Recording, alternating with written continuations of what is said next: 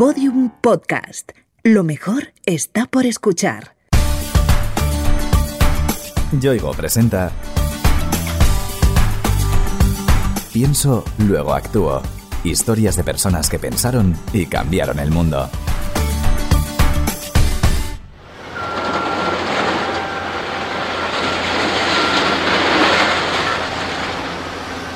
Viajamos en el tiempo, a finales del mes de julio de 1978, a los aiguamols o marismas que se extienden entre la desembocadura de los ríos Muga y Fluvia en la comarca del Empordà de Girona. Se trata de una de las zonas húmedas más importantes del sur de Europa y deberíamos estar escuchando pájaros de todo tipo, cigüeñas, patos, aguiluchos, flamencos. Sin embargo, tenemos ante nosotros gigantescos camiones echando grava sobre las lagunas.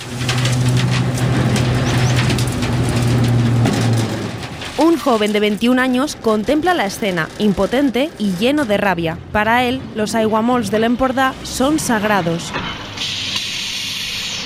La construcción de la urbanización sobre los aiguamols ha comenzado. El joven busca cómo impedirlo y encuentra una solución rápida y contundente. Solo unos días después, su idea paralizará el proyecto, salvará los aiguamols y terminará convirtiéndolos en el símbolo de la lucha por la salvaguarda del medio ambiente.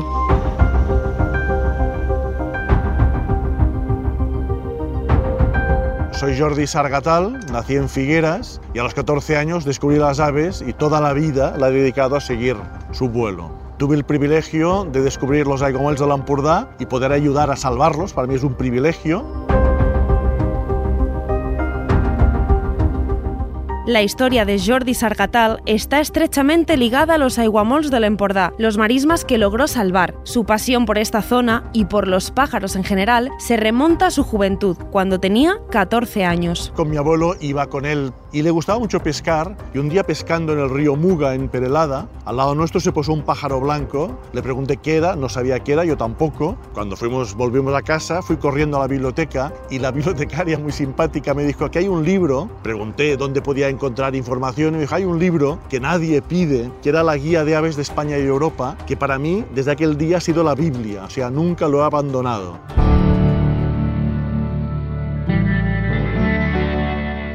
Ese libro le abrió las puertas a un nuevo mundo. Gracias a él descubrió el tesoro natural que tenía a pocos kilómetros de su casa. Vi que en esta zona, por el mapa de distribución, podía haber flamencos, cigüeñas, patos muy raros. Y en otro, en un mapa que tenía mi padre por casa, descubrí que donde desembocaba el río Muga y Fluvia, entre medio, había unas lagunas litorales. Entonces, con un amigo fuimos hasta las lagunas y descubrí aquellas lagunas entonces iba descubriendo, iba anotando en mis libretas, me sentía un científico allí descubriendo un paraíso y anotando las citas que veía de las aves y para mí eso fue una maravilla, claro.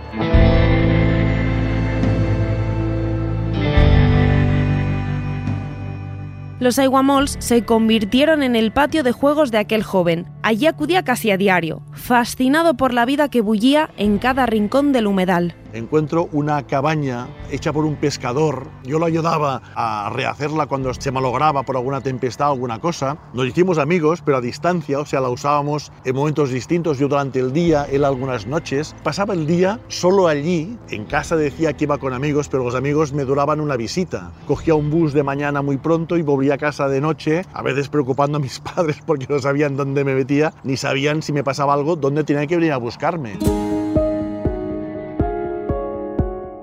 Aquel paraíso de biodiversidad ya estaba, por aquel entonces, a comienzos de los años 70, seriamente amenazado. Muchas lagunas de la zona habían sufrido drenajes y soterramientos desde tiempos remotos. Pensemos que esta zona, la de Gomells ahora queda yo diría que un 5 o un 10% como máximo de lo que había sido hasta el siglo XVIII. La laguna de Castelló de Ampurias tenía 2.000 hectáreas de superficie, de los mayores lagos que había en España, y se desecó, igual que se desecó la Janda en Cádiz, o Antela en Galicia, o la Nava en Castilla-León. La gente les tenía manía porque producían enfermedades como la malaria, entonces se saneaban.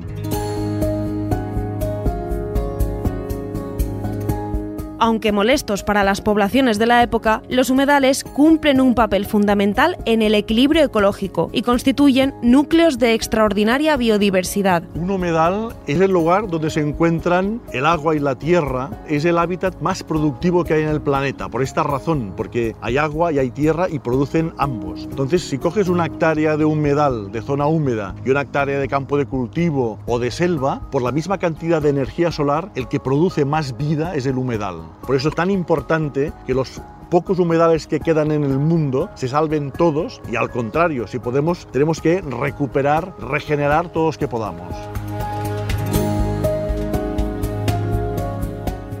Las zonas húmedas son fundamentales para la supervivencia de una enorme cantidad de especies animales, por eso su protección es tan importante. Tenemos que tener bien claro que las zonas húmedas es el hábitat más productivo del planeta, el que con la misma superficie es capaz de sintetizar más materia viva. Por eso en los aiguamolls hay tanta masa de aves, porque hay mucha comida. Entonces, para mí, descubrir los aiguamolls fue un lugar, un hervidero de vida, una ebullición de vida. Ir a aiguamolls y ver a veces miles de aves o de golondrinas o de patos o de garzas o bueno, fue una atracción enorme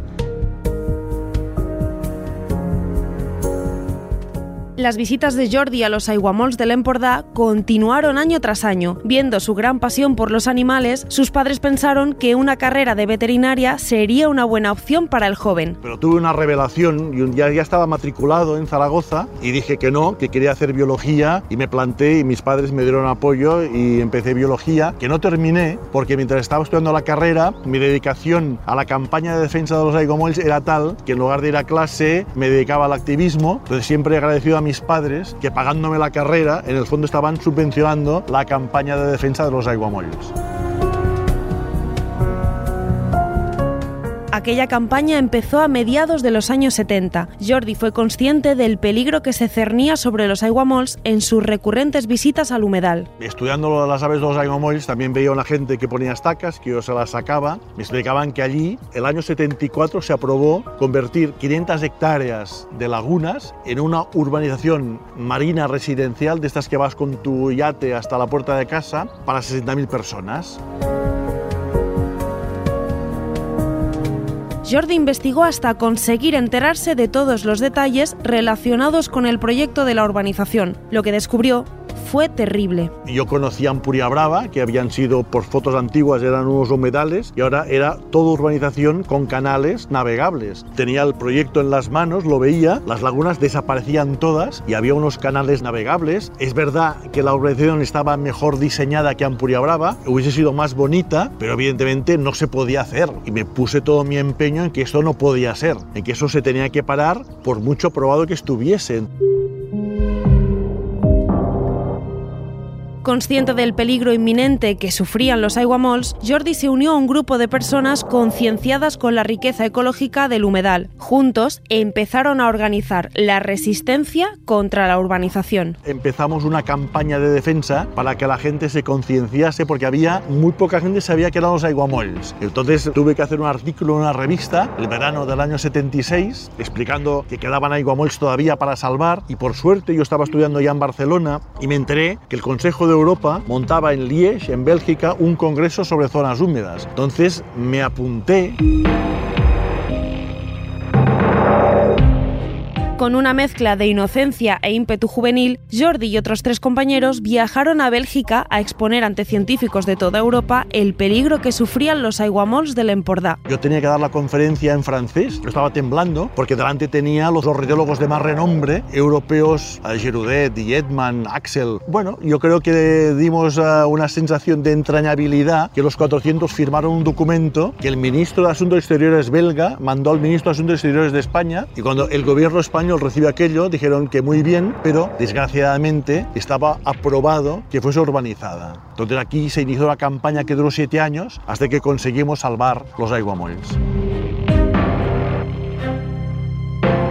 Para coordinar la campaña, se creó el Grupo de Defensa del Aiguamolls de l'Empordà, pero el punto de inflexión, como avanzábamos al comienzo de esta historia, llegó aquella tarde de finales de julio del 78, cuando Jordi Sargatal realizaba una de sus habituales visitas a la zona. Veo que hay montones de tierra, me acerco y veo que están moviendo y por la mañana siguiente veo ocho grandes camiones echando grava para construir un gran vial que pasaba por en medio de las lagunas. Con mi coche me ponía delante del camión pero me pitaban y tenía que salir. Intenté denunciarlo pero vi que la única forma posible de parar era parándolo físicamente, con lo cual convencí a unos amigos para que un domingo por la tarde acampamos en medio y el lunes por la mañana encontraron a 14 personas diciendo que lo sentían mucho, que no podían destrozar los aiguamolls.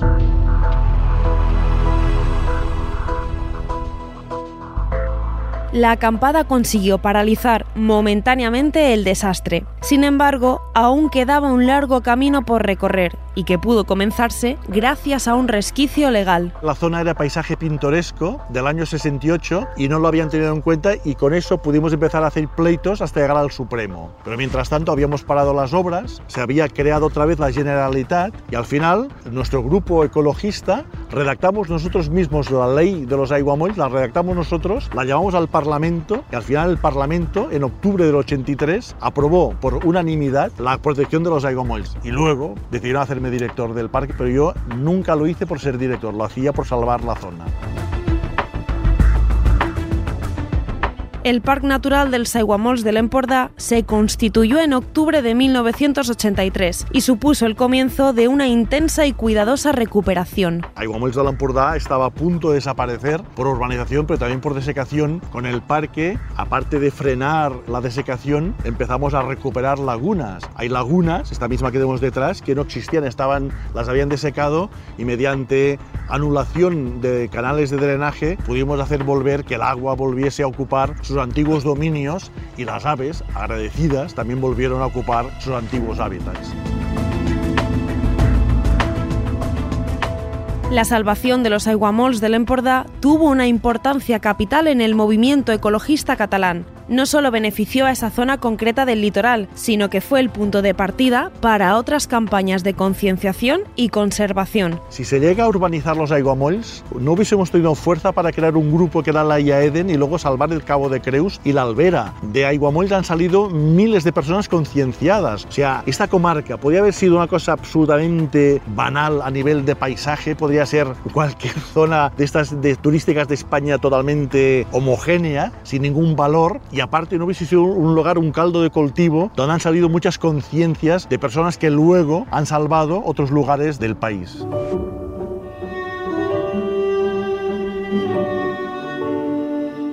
En 1992, Jordi creó la Asociació d'Amics del Parc Natural dels Aiguamolls de l'Empordà, que aún preside hoy en día. La Asociación de Amigos del Parque de Aiguamolls es una asociación sin ánimo de lucro, evidentemente, con mil socios, que el objetivo básico es mantener este espíritu de, de la campaña de defensa, pero también divulgar los valores de los aiguamolls y ayudar en todo lo que se pueda a gestionar y hacer que la gente conozca aiguamolls.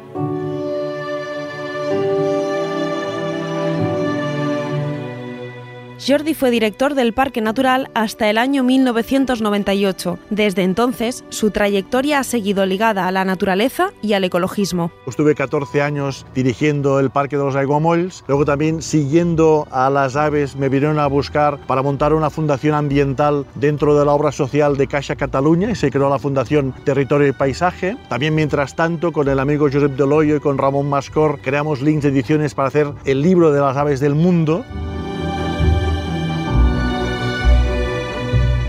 Gracias a esta pasión de Jordi Sargatal por los animales, especialmente por las aves, hoy podemos contar con una de las zonas húmedas más importantes de la península. Es un gran logro, pero hay que recordar que en España se han perdido el 68% de las lagunas de agua dulce y el 59% de los humedales costeros. Cada año hay millones de aves acuáticas que viajan del norte de Europa hasta África, buscando zonas húmedas donde criar o donde hibernar. Si desaparecen las zonas húmedas de cría o las de hibernada o simplemente las zonas húmedas que usan para repostar durante el viaje, estas aves no podrán vivir en ninguna parte y se extinguirán. Y sería tristísimo ver por el mundo divagando especies que no encuentren su hábitat.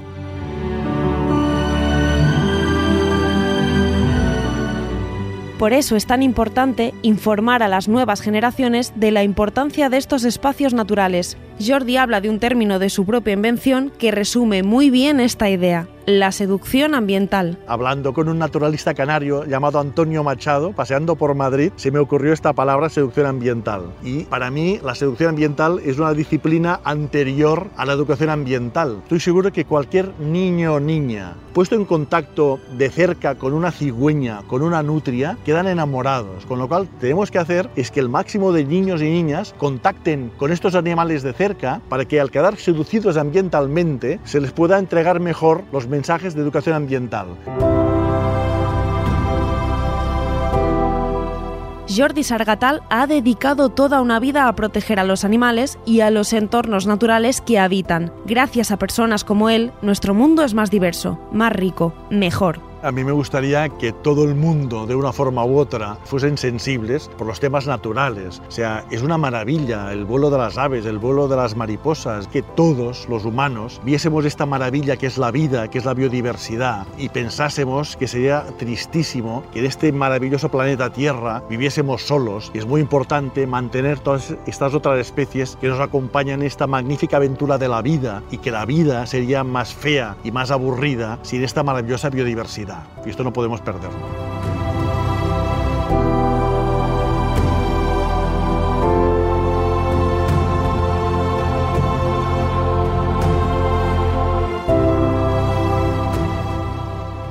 Yoigo te ha ofrecido Pienso, luego actúo. Historias de personas que pensaron y cambiaron el mundo.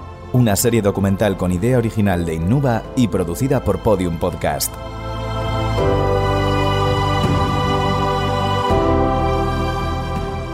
Narrada por Noemí López Trujillo, con guion y diseño sonoro de Alfonso Latorre.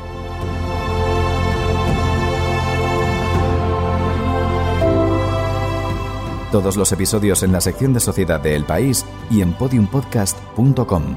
También disponibles en nuestra aplicación para iOS y Android y en nuestros canales de iVoox, iTunes y Google Podcast.